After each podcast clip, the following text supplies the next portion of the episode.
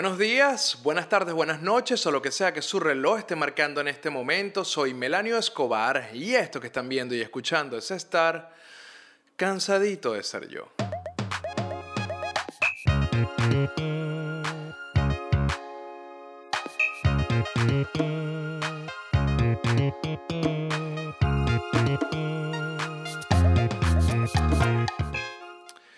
No sé si ustedes lo sabían, yo de verdad no. Y eso que he trabajado en el estado Zulia varias veces, me, de alguna forma me he compenetrado con la, con la comunidad indígena y he estado haciendo por años trabajo educativo en la zona y tengo muchas alianzas desde mi organización con organizaciones del Zulia.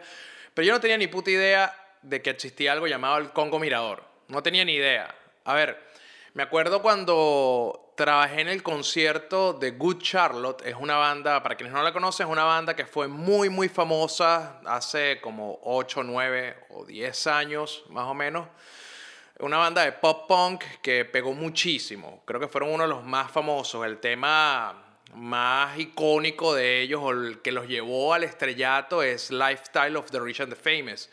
Y, verga, cuando vinieron, cuando fueron a Venezuela, fue una cosa increíble. El poliedro estaba a reventar. De hecho, ese concierto lo abrió Caramelos de Cianuro, que no tenía mucha pega. Muchas personas decían que quizás la banda que tenía que abrir era Sónica. Yo estoy de acuerdo, pero Caramelos de Cianuro hizo un show increíble, pero no fue tan, tan acorde con el estilo de, de Good Charlotte. Ahora, todo este cuento de Good Charlotte es porque cuando los entrevistamos para Puma TV, Martín hizo la entrevista, yo estuve en el, en el grupo de producción de esa entrevista, tuve la oportunidad de conversar con, con Joe Madden, Joe, Joel Madden, el vocalista, y con el guitarrista. Y una de las cosas que me dijeron fue que estaban bastante, bastante impresionados que en Caracas la gente viviera en edificios, o que en Venezuela, mejor dicho, que la gente viviera en edificios, que viviera en casas, porque cuando ellos hicieron la investigación, porque ellos como que hacían investigación a todos los países que iban en la gira para tener más o menos idea de qué tipo de público se iban a enfrentar y a dónde iban a visitar y qué cosas turísticas podían ver. Cuando hicieron la investigación sobre Venezuela les salió puros palafitos, entonces los tipos me decían que ellos creían que venían a tocar en un sitio donde todo el mundo vivía en casa sobre el agua. Y para quienes no han visto Once Upon a Time en Venezuela, Congo Mirador, van a poder apreciar todo lo que es la vida en Palafitos y lo que probablemente le salió a Good Charlotte cuando pusieron Venezuela en Google hace 10 años. Un montón de palafitos. Yo obviamente, obviamente sí sabía, sé de los palafitos, algo que te enseñan desde el colegio y es algo de lo que todos los venezolanos estamos realmente familiarizados. Pero sinceramente, yo lo había puesto como en un, en un almacén en mi memoria, sobre todo con el tema de la crisis generalizada en Venezuela. Ya yo no me imaginaba que las personas siguieran viviendo en palafitos o que eso fuese todavía una infraestructura establecida dentro de la arquitectura venezolana o la, o la arquitectura autóctona venezolana y que todavía fuera sostenible. Cuando veo Once Upon a Time en Venezuela, Congo Mirador, yo me quedo completamente loco de ver cómo estas personas se adaptan a ese estilo de vida y cómo su día a día gira en torno a vivir sobre el agua y todas las, todas las cosas que implica estar ahí. A mí me, de verdad, yo no quiero hacer mucho spoiler, pero probablemente si no han visto Once Upon a Time en Venezuela, yo les recomiendo quizá esperar el capítulo de la próxima semana, ver la película y devolverse a este, porque lo más probable es que haya muchos spoilers. Estamos hablando de una película documental que refleja perfectamente la sociedad venezolana. Tienes los dos polos políticos, la problemática del acceso a medicamentos, alimentos, tenemos la problemática con el, con el Estado, o digamos, con la corrupción dentro del Estado y la dificultad que es de que un político asuma las responsabilidades con respecto a todas las zonas de su jurisprudencia. Entonces, a ver, hay temas muy humanos, hay temas políticos, hay temas sociales, pero es un claro reflejo de lo que somos como sociedad venezolana.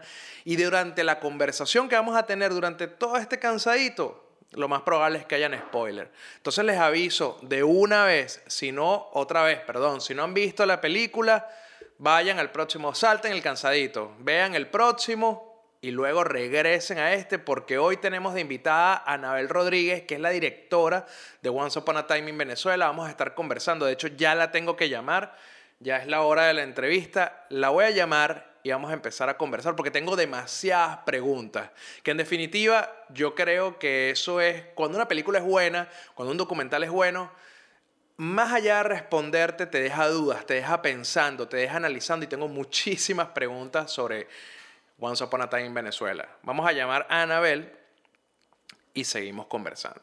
Déjame llamarla aquí.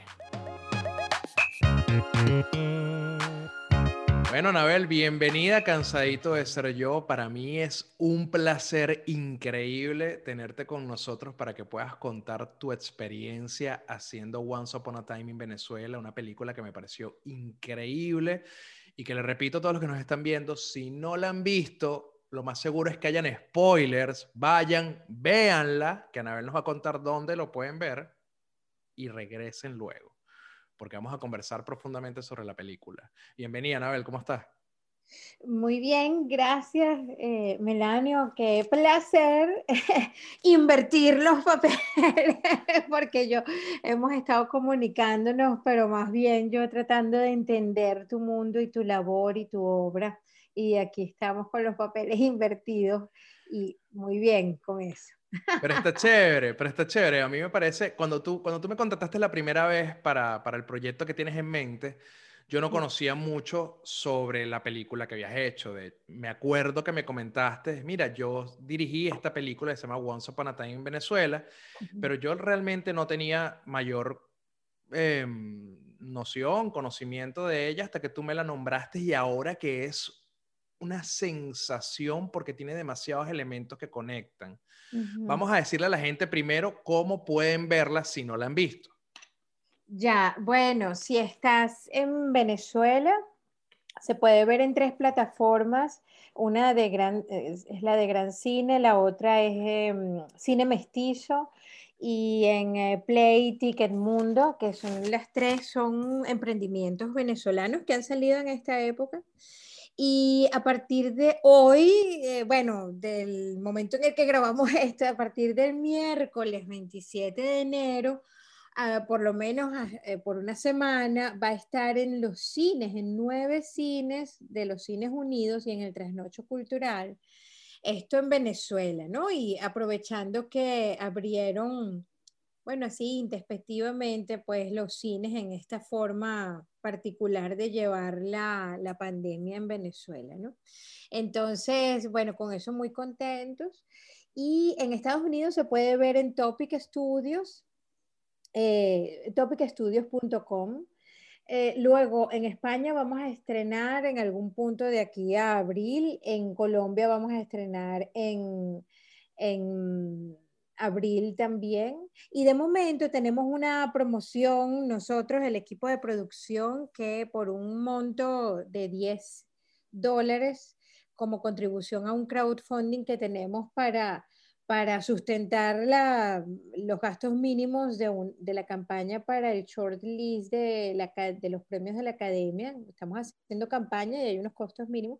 Entonces, por una pequeña contribución, te podemos mandar un cupo para que la veas en cine mestizo. Eso en todo el mundo, excepto Colombia. Colombia. Entonces, es que se puede ver, sí. No, Colombia no quisieron, porque claro, ellos tienen, hay muchas expectativas en Colombia. Acuérdate que vemos un millón, más de un millón y medio de venezolanos. Sí y es un tema que toca mucho a la sociedad colombiana desde todo punto de vista, que va desde la solidaridad hasta el rechazo total, o sea, ellos tienen una situación bien compleja con esto de la, de la migración masiva de los venezolanos allí, entonces ellos tienen bastantes expectativas y vamos a hacer bastantes actividades en abril, entonces allí nos liberamos como para que no se agotaran las, Sí, para no agotar los recursos antes de tiempo cuando van a hacer un montón de cosas, porque es que Colombia se convirtió en uno de los epicentros receptores de venezolanos gracias a la migración forzada y la crisis humanitaria compleja que está viviendo el país. Entonces, me imagino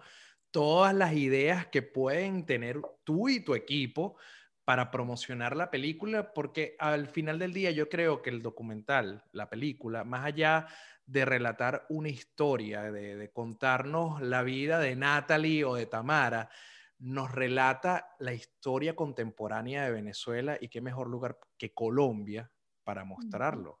¿Qué tienen planeado? Bueno, eh, en Colombia vamos a, presentarlos en las principales ciudades, tanto en cines, ese es hacer una salida clásica en cines, pero lo vamos a acompañar con presentaciones gratuitas y, bueno, y la idea es crear espacios de, conversación. Y vale decir que este es un poco el mismo plan en Venezuela. Eh, la última semana de febrero y la primera de, de marzo, por lo menos esas dos, vamos a estar con el cine móvil de Gran Cine en un camión con una pantalla inflable y vamos a ir por varias ciudades con, con el tema de la gasolina, que nada más eso es como para hacer otra película. Entonces, lo vamos a hacer y junto con organizaciones como, por ejemplo, Provea, con Radio Humano Derecho, etcétera, eh, la idea es estimular espacios de conversación luego de la, de la película. Entonces vamos a hacer bastante ese trabajo de, ¿sabes?, de, de, presencia en la calle y ese es el sueño en Colombia también, incluyendo y con especial énfasis en, el, en la frontera, ¿no? En Cúcuta, etcétera. Totalmente, porque yo creo que la pieza, una vez vista para una persona que no ha vivido la situación de Venezuela en carne propia, le puede ayudar a comprender el motivo por el cual las personas migran que no es simplemente un deseo de salir de un país a otro, porque mi sueño es vivir en Colombia, es vivir en Perú, es vivir en los Estados Unidos, vivir en Viena, sino que me tocó, no, no había otra opción para mí, que es lo que refleja parte de la película. No quiero hacer spoiler, pero lo siento, tengo demasiadas preguntas. Yo creo que una película que cuando te deja pensando, cuando te deja analizando, cuando te deja preguntas más que respuestas, es que una película es buena, porque te movió, te motivó, te activó el cerebro y de verdad que tengo demasiadas cosas. Por ejemplo, a ver, vamos a hacer que este episodio sea de alguien que ya vio la película, porque es una conversación con la directora. Tengo la oportunidad de hablar con la directora y preguntarle todas las dudas que tengo. Hice una lista. oh my God. quiero que sepas. Y voy, a ir, y voy a ir suave hasta que vayamos subiendo hasta el punto donde quiero saber más. Vamos a, por ejemplo, el problema de la sedimentación que enfrenta el pueblo del Congo Mirador o que enfrentaba el pueblo del Congo Mirador. ¿Qué era esa sedimentación? O sea, ¿qué elementos se estaban congregando y secando el área que, era repleta de agua? Bueno, es, es, un fenómeno que se precipita con el eh, cambio climático. Esa es la, la explicación no totalmente este, ¿cómo decir? No, no, no es algo que tú puedas afirmar así tan, tan tajantemente, pero lo que nosotros investigamos con apoyo del, del, Departamento de Geología de la Complutense, de la Universidad Complutense, ellos hicieron unas observaciones satelitales en el tiempo y eso es un fenómeno que se fue este, se fue, se, fue, acelerando desde hace 17 años en adelante, ¿no?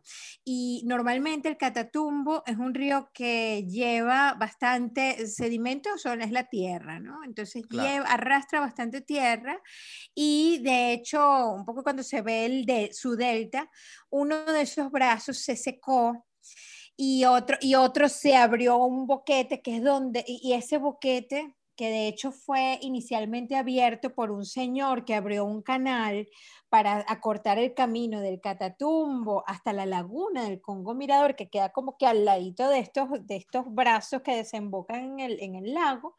Este, él abre ese, canal ese canal y eso se abrió el boquete y por ahí empezó a entrar mucha tierra, sumado a que este proceso se acelera y bueno, pues cambio climático. Donde tú ves el barco, hay una secuencia donde se ve un barco que está en la selva, un barco de 7 metros de alto que está en la selva.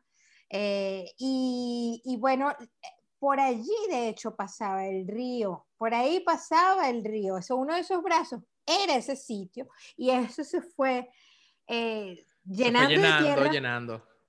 Se forma suelo y empiezan a crecer primero las gramas, después empiezan a crecer otro tipo de, hasta que empiezan a crecer las ceibas mismas, ¿no? Y se forma una, una, una selva. Entonces, em, sí, eh, la película, y mucha gente lo ha dicho, la verdad que ese es un punto que mucha gente lo habla, y es que, eh, bueno, la película termina siendo un poco una, habla de nosotros en, en, en tiempos del cambio climático y cómo bueno, esto que ocurre en el Congo Mirador va a ser la historia de, es de hecho la historia de mucha gente en muchos pueblos y se manifiesta bastante más en los deltas de los ríos. Pero es que, a ver, es una historia que se puede, que, que, las personas pueden sentirse reflejados en muchas partes del mundo donde el cambio climático y los cambios ambientales les están obligando a migrar.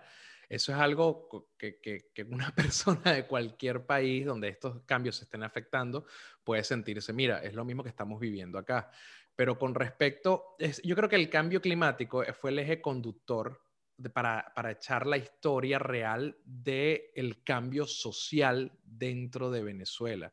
Porque lo que estamos viendo son los polos opuestos en las historias de Natalie y Tamara y cómo se encuentran bajo una misma problemática, porque las dos se ven afectadas y se sienten motivadas por diferentes cosas para tratar de solventar la problemática del Congo Mirador, que es el sitio donde viven y hacen vida, donde hacen negocios, donde trabajan, donde tienen sus intereses. Cuéntame un poco cómo llegaste a la historia del Congo Mirador. Porque, a ver, que tú tenías algún tipo de proyección de que algo de esto iba a pasar, que, que, esto se iba a desarrollar así. Bueno, yo sí tenía por bastante rato dos cosas en la cabeza, no solo yo, sino el equipo con el, de filmación, particularmente SEP, que es mi, bueno, nosotros somos llave creativa total y no solo eso, somos familia, somos ex, somos, o somos un todo, ¿no? Entonces, eh, por mucho tiempo era la, mientras, conforme iba desarrollándose la situación, eh, todo este proceso histórico, este momento histórico en Venezuela que ha sido tan, bueno, tú más que mucha gente lo sabe este, muy bien lo que ha sido eh, y lo y qué serio se puso, qué seria se ha puesto esa situación para nosotros.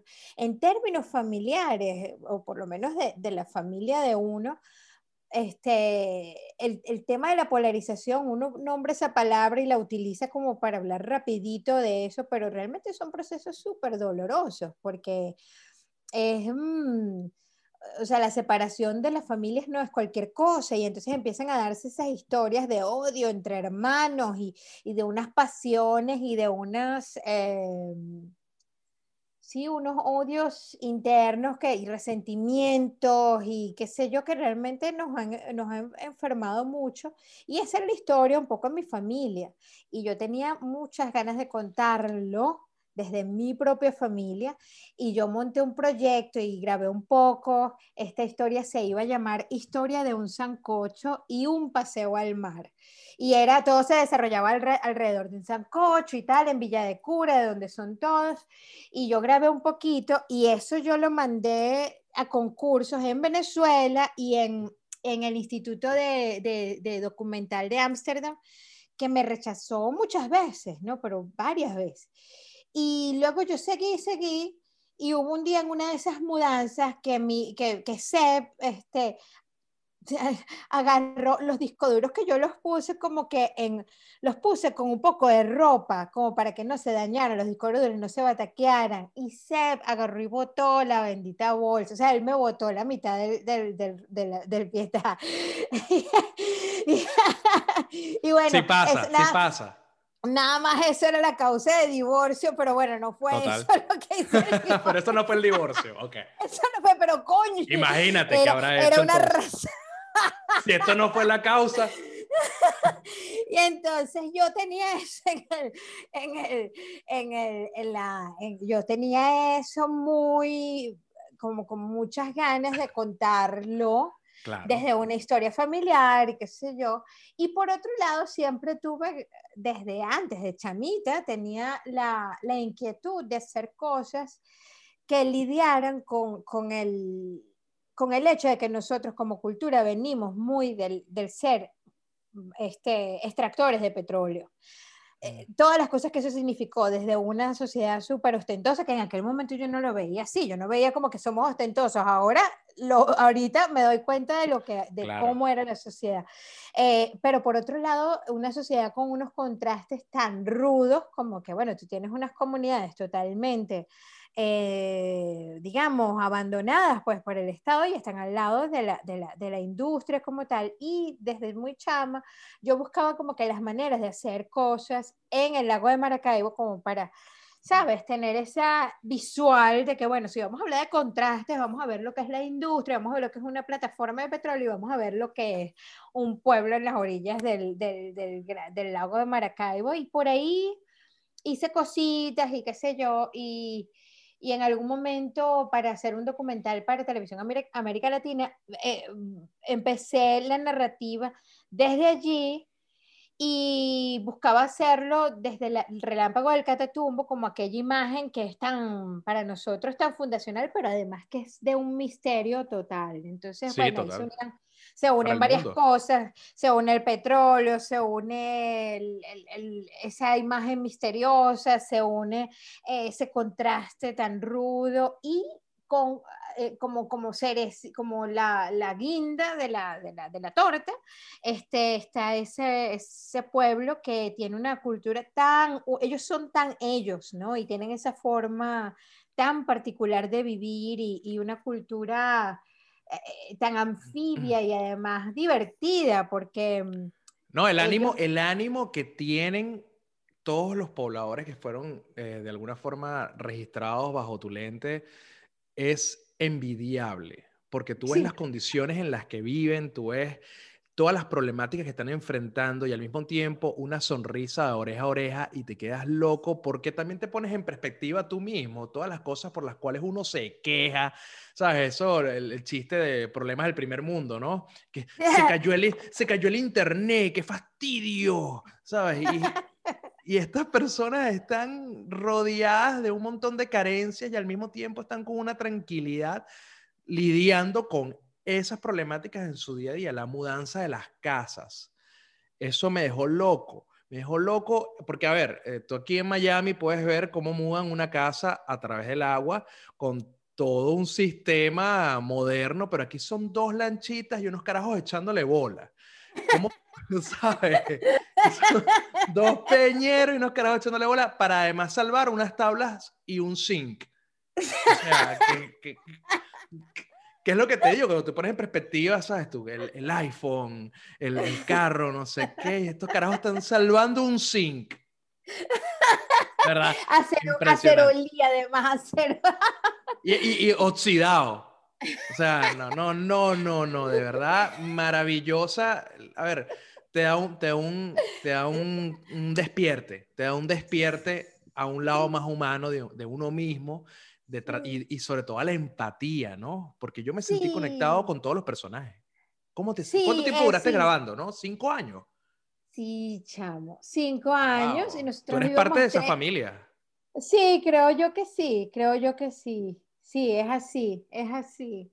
Claro, ¿cómo, ¿cómo, cómo, tú has mantenido relación? Oye, yo tengo demasiado. Claro. ¿Tú has mantenido relación con ellos? Sí, claro. No, no solo eso, en algún punto yo quería hasta comprarme un ranchito, te lo claro. estamos echando broma, pero en algún punto y, que, y ese rancho se lo van a llevar y cuánto es que cuesta. Bueno, porque como vamos a venir siempre. Claro, pasé tu casita ahí. Estuve, así, chamo, de comprarme mi ranchito y empatarme con, con, con, un pescador y ya, y hacer muchas películas El, el pescador, el señor, el señor mayor de los pajaritos me pareció un personaje que podía tener una película aparte. Es que, era la idea. ¿Era la idea? Sí, te lo juro, en algún Me encantó ese personaje. Bellísimo. Y hay material suficiente. Bueno, mira, si eres candidato, hay no sabes la cantidad de material, por supuesto, que hay. Y esa es una historia que nosotros la historia de él, fíjate cómo nosotros íbamos yendo, empezamos grabando con los niños y aquello se iba a llamar Creciendo en Petróleo. Y entonces los niños con los que estaba grabando se mudaron y me quedo yo. Y la historia era más o menos que habían dos banditas de chamos, una de unos hermanitos pescadores que eran los cool. Y que él se los sacude, que él se los sacude. Sí, y el, ah, el señor se lo sacude porque claro. son unos malandros, porque es que la gente, esta cosa de que estos son ladrones, y bueno, tiene un poco de razón, la verdad, pero, pero, y bueno, entonces la historia era desde ellos, y entonces estos chamos se van, en fin, tuve que empezar a tomar decisiones de ir yendo de una persona a otra. Entonces después grabé bastante con Natalie, bastante, bastante. Y de allí empecemos a entrar en el, en el mundo de Luis Guillermo Camarillo. Y John Márquez, que es el fotógrafo, estaba enamorado de él totalmente. Y él era así como nuestro, nuestro chamán, más o menos. Y, impresionante, que, que, que, lo que transmite el Señor es un tema es, un tema más allá de todo lo que se está conversando en la película. Yo, yo, yo hasta sentí que lo... Porque, ¿qué pasa? Yo, por lo que entiendo, la película tomó otro rumbo. O sea, la historia tomó, fue tomando su propia vida. Tú tenías una idea, tú tenías un concepto, empezaste a grabar a este señor, lo que sea, pero la historia cobró vida por la misma vamos a decirle, evolución, aunque sea para atrás, aunque sea una evolución negativa para las condiciones del pueblo, y tuviste, y, y, él ya no, no hacía sentido. Yo siento que él ya no hacía sentido dentro de la historia que tomó poder, pero que de alguna forma buscaste incluirlo de igual por la relevancia que tiene. Por favor, haz un B-side, haz un lado B que sea la historia del Señor de los Pajaritos por favor. Sí, sí, sí, sí, sí, sí, esa es la idea. Y bueno, eh, claro, lo que pasa es que después de eh, todo el proceso, Melanio, fueron ocho años. Entonces ya estamos listos para la siguiente aventura. Entonces, pero esos materiales están allí y realmente a la orden de quien quiera procesarlos, porque ese es un poco el tema de, de estos, sobre todo para un...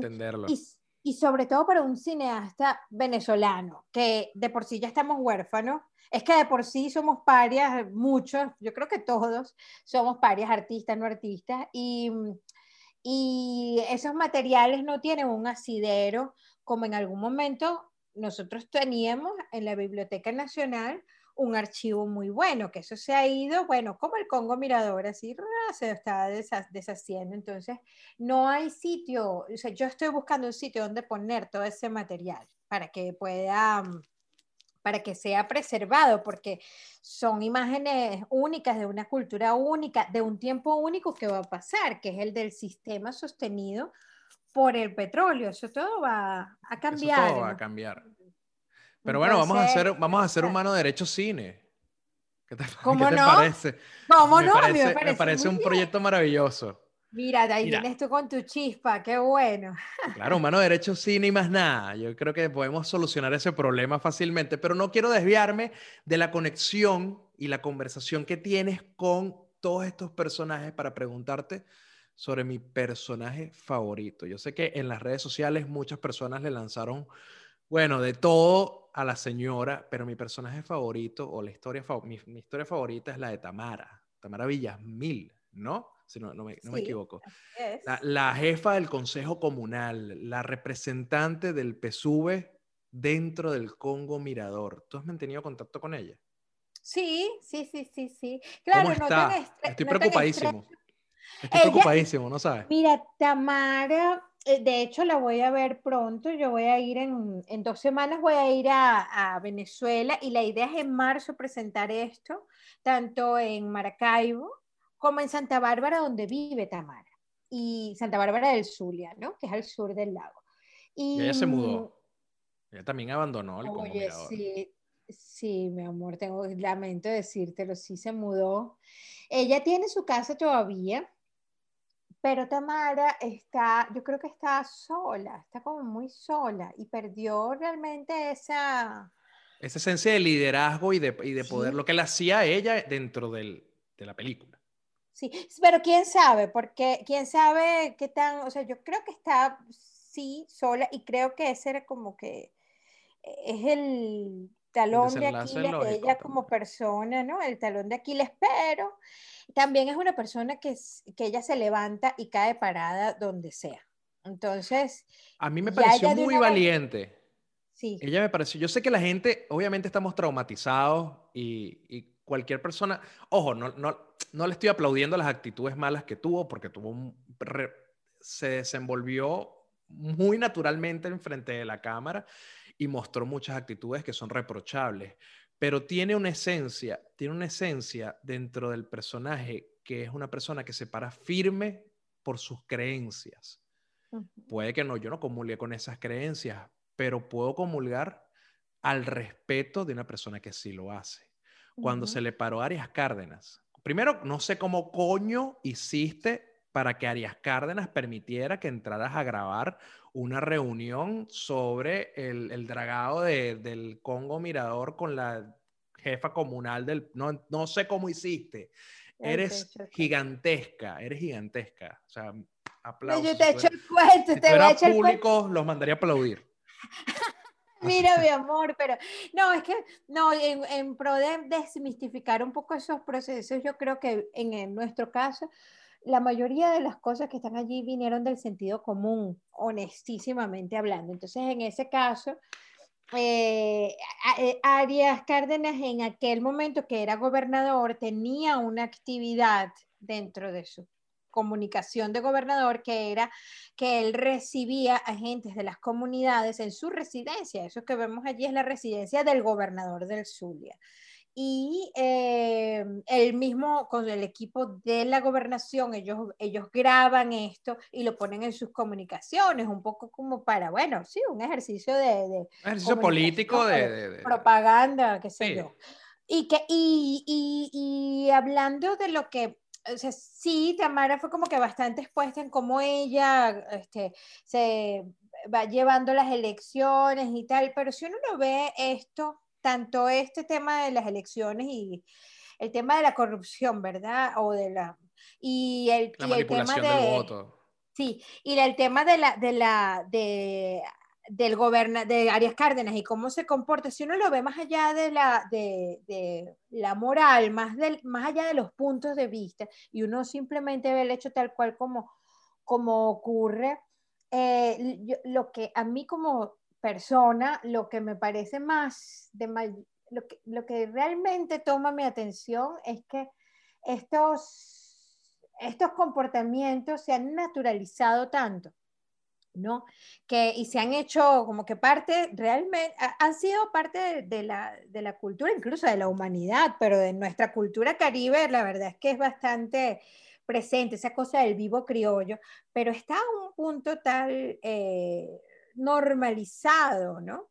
Que esa es la razón por la cual no hay ningún prurito, ninguna, ningún pudor, porque es que realmente se, en ese contexto se toman como signos de, de liderazgo o qué sé yo, algo de lo cual sentirse más bien eh, orgulloso. Y es que realmente, en su caso, ella está lidiando, ella es producto de una sociedad. Y totalmente, totalmente. Y es como que, bueno, ¿qué es lo que tenemos que hacer? Ganar esto. Es como si yo, nosotros que estamos por, la, por, la, por las elecciones de la preselección de los Oscars, que tú dices, déjame ubicarme aquí cómo es la cosa. A ver, ¿tú crees que no hay negociación entre la gente por los de los Oscars? Claro que sí. Entonces, sí, la, entonces es como un acto de ubicación en cómo es esa sociedad y es bien fuerte, bien ruda. Yo me sentí muy mal cuando vi que Arias Cárdenas no le paró bola. Ella le estaba hablando un problema.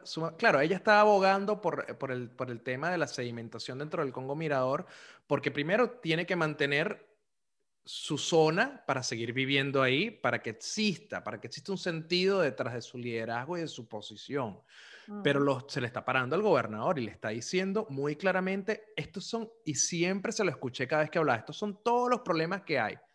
Pero el más importante es este, el de la sedimentación. Y Arias Cárdenas estaba hablando huevonadas, eh, que sí, que la medicina, no sé qué, decía, y no le paró media bola. Y haces, y en la edición le haces la toma en un plano cerrado de su expresión facial de Tamara, donde se da cuenta de que no le están prestando atención, donde se, ve, se siente a sí misma derrotada y sigue, y lo que ella toma es la decisión de seguir comiendo. Ni modo, no me pararon bola. ¿Cómo te sentiste tú comentando ese momento? ¿No te provocaba sacudir a Arias Cárdenas y párale bola? Esto, es vital. bueno, te voy a echar el cuento del detrás de cámara.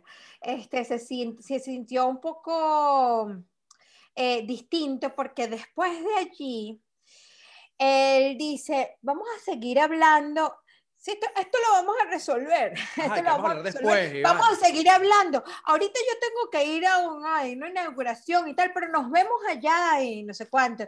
Y nos vamos nosotros así a buscar a este señor en aquel, aquel desierto zuliano, en algún sitio de Maracaibo, de San Francisco, no sé dónde, en ese palo de sol.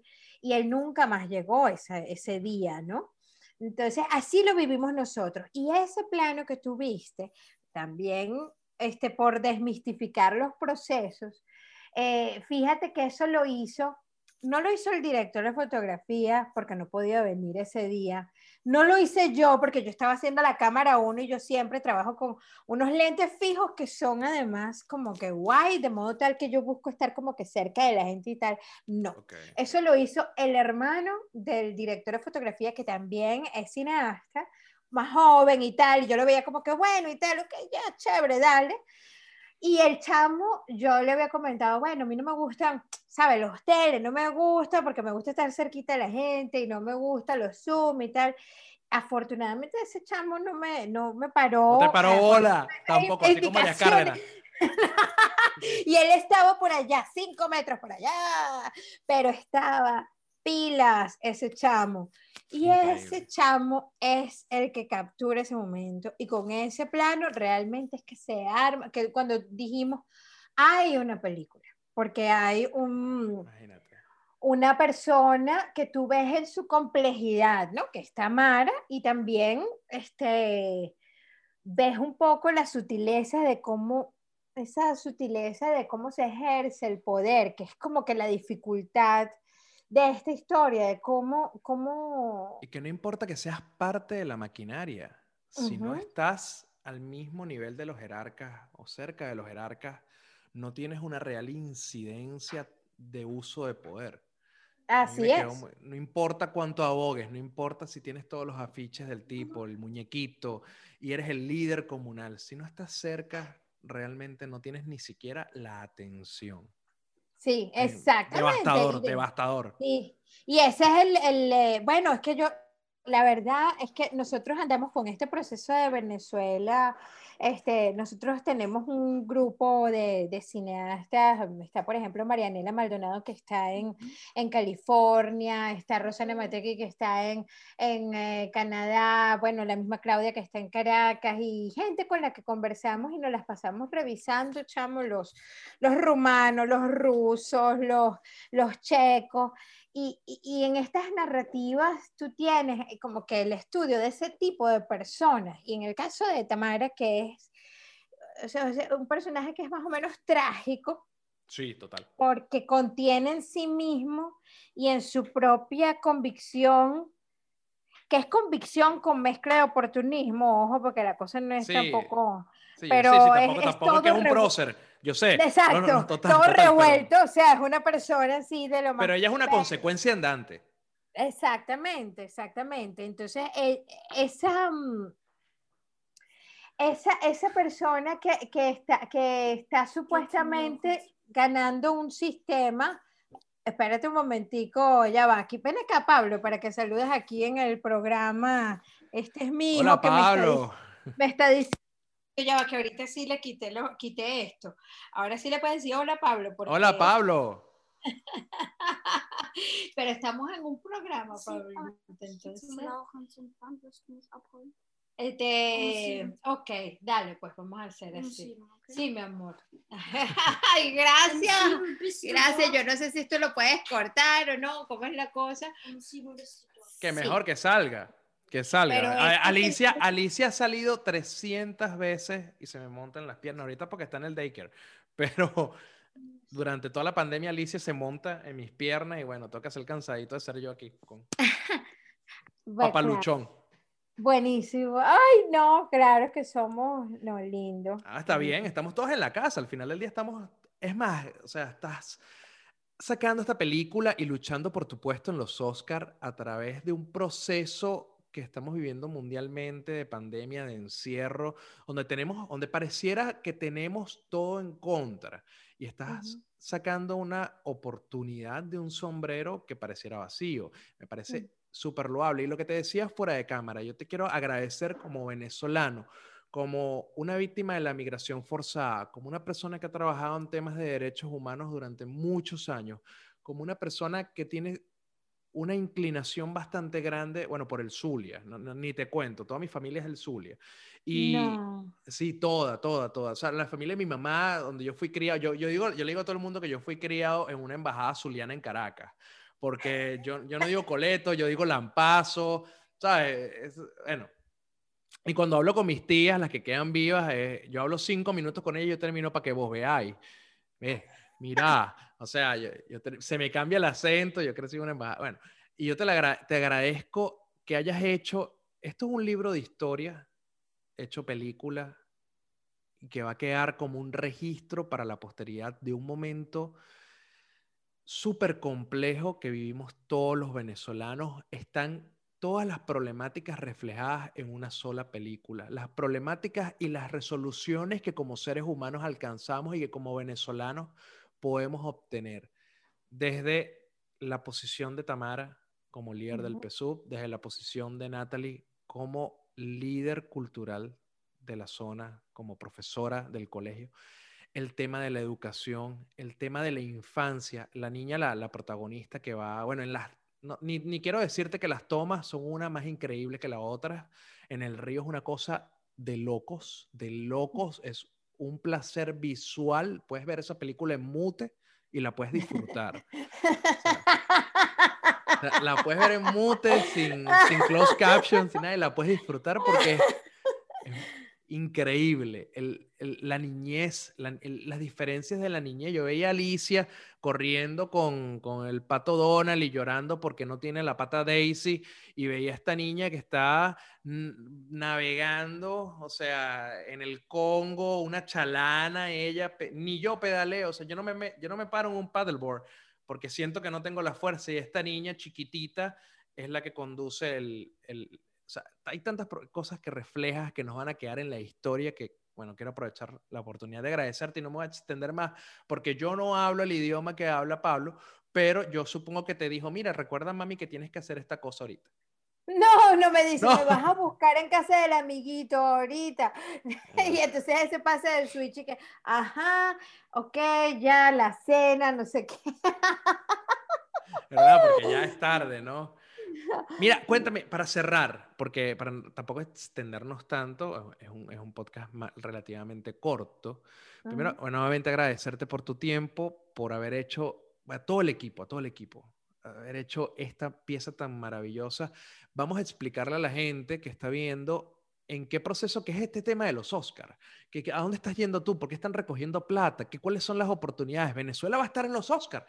Todas esas interrogantes serán respondidas por Anabel en este momento. ¡Ay, caramba! Bueno, pues mira, eh, la película fue mm, eh, propuesta por los, eh, los gremios de cine del país, que son varios, está el gremio de autores, el de los productores, de hecho hay dos gremios de productores, etcétera. Ellos todos se reúnen en un comité y son los que seleccionan a la película que va a representar al país en, la, en los premios de la academia, que son los Oscars, y eh, como funciones que cada país promueve su película y entra uno en una competencia, pero alucinante, con 120 países, para eh, buscar una preselección. En esa preselección eh, ahí toman 15 películas y después de esas 15 películas se hacen otras elecciones y se toman las que son finalmente nominadas.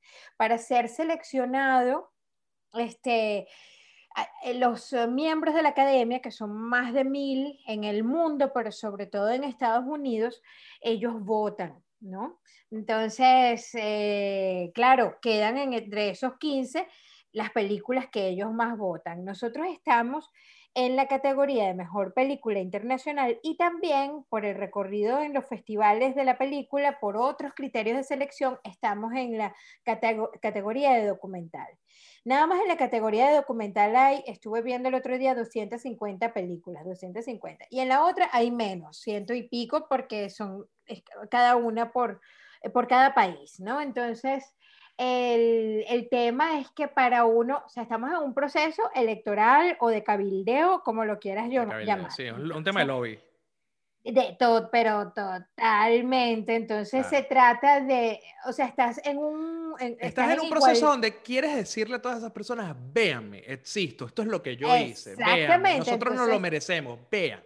Exactamente, y lo más importante es que vean la película y eso, ellos tienen una plataforma eh, donde ellos ven estas películas y por supuesto, cada película, o sea, tú estás allí con las que tienen un presupuesto increíble para publicidad, que están, o sea, tú tienes a Netflix, nada más que tienes las películas que están en Netflix y de hecho Netflix es como el sitio en este momento en la humanidad que tiene más exposición este, a todo nivel. Entonces, eh, la visibilidad de esas películas es, bueno, o sea, es una cosa avasallante.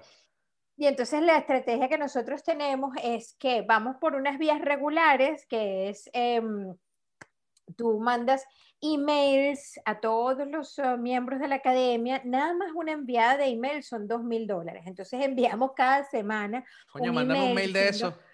Oye, yo quiero, yo sé, chamo, es fuerte.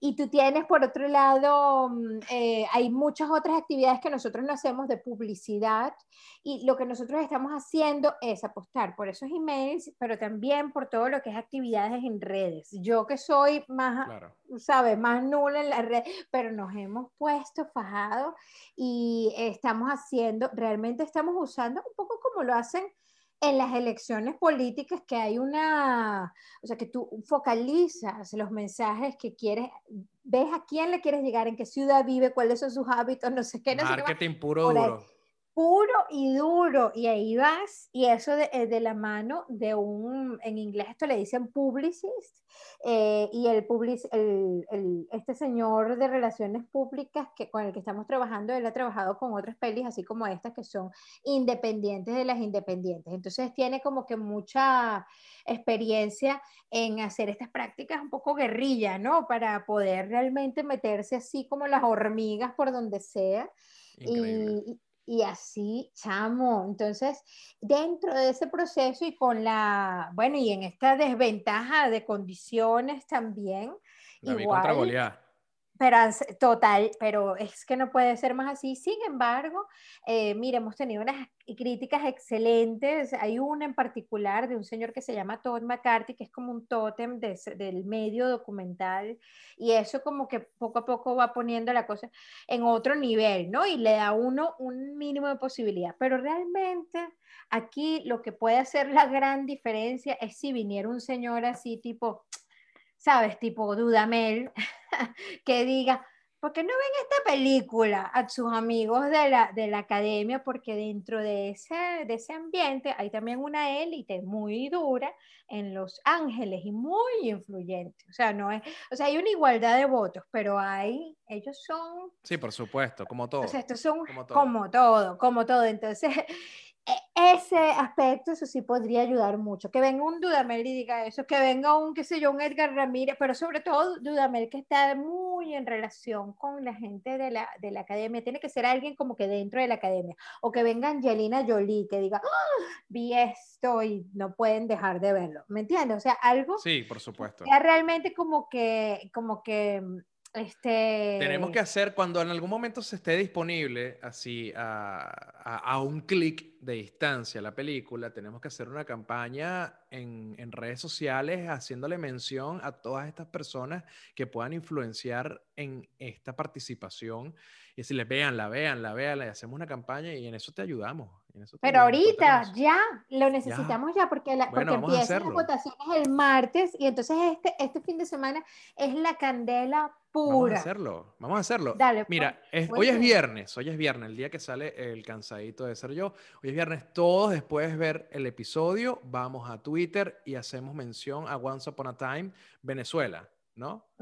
Y tenemos hashtags. Yo te voy, a, te voy, a mandar todos los, los, los hashtags. No, los van a ver acá, los van a ver acá. Todo lo van a ver acá. Esas son las menciones que vamos a hacer. Todo esto que está aquí Eso es lo que vamos a ir en Twitter hoy viernes para tratar de ayudar a Once Upon a Time en Venezuela a llegar a los Oscar. Nuevamente, Anabel, muchísimas gracias por haber aceptado la invitación. Me quedo con muchas más preguntas, pero después te las mando por WhatsApp. Ah, bueno, muy bien. Me las mandas por las redes. Quiero. ah, ¿por qué se tapaba tanto la cara Tamara? Porque me es un, palo de, es un palo de sol. ¿No sabes que el Zulia es el, la tierra por el sol amada? Nunca se me ocurrió que era el sol. Nunca se me ocurrió. Esto es una tontería, la ya. gracias, gracias, Anabel. Gracias, mi amor. Qué placer, qué chévere. Un gustazo. Chao. Chao, mi amor. Voy a trancar. Bueno, esa era Anabel Rodríguez, directora de Once Upon a Time en Venezuela. Ya saben, todos tienen que ir a Twitter y promocionar la película para que todas estas personas importantes que tienen algún tipo de relación con la Academia de los Oscars haga ruido y puedan incluir la película dentro de la premiación, que la academia finalmente vea una película venezolana hecha con una altísima calidad. Es que es increíble. Y si no han visto la película, tienen todas las indicaciones que les dio Anabel para poder hacerlo y meterse en la jugada. De verdad se los digo. Es impresionante, como les comentaba al principio. Yo, obviamente, todos sabemos de los palafitos, etcétera, pero no creía este nivel de, complejidad dentro de las pequeñas historias que hay en Venezuela. Y por cierto, era, era Benji Madden al que entrevistó Martín y con el que trabajé, y con Billy, que era como el tecladista y no sé, tocaba algo más, guitarrista creo. En fin, el bichón de verdad, y que wow, estamos bastante sorprendidos de que no todos viven en palafitos. Y yo, bueno, sí. Es verdad, no todos vivimos en palafitos. Gracias a todas las personas que han visto Cansadito de Ser Yo. Estamos en una nueva etapa, espero lo hayan disfrutado. Agradecerle a la gente de Mia.ponkex en Instagram, a la tienda Fantasma, a Meme Laniobar en Telegram y ahora también estamos en Instagram, Meme Laniobar, para que se lo manden más fácil a los amigos, para que lo compartan, para que se taguen y para que lo sigan. Y también tenemos ya renovado el Patreon, así que vayan a patreon.com slash melaniobar. Les digo, tienen que darle la campanita, darle me gusta, suscribirse y pasárselo a todos sus panas para que se enteren que este espacio existe. Bueno, chao.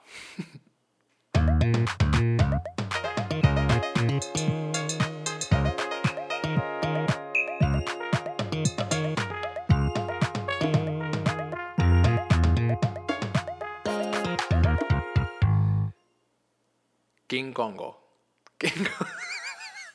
perdón, perdón, soy Team Godzilla pero King Kongo.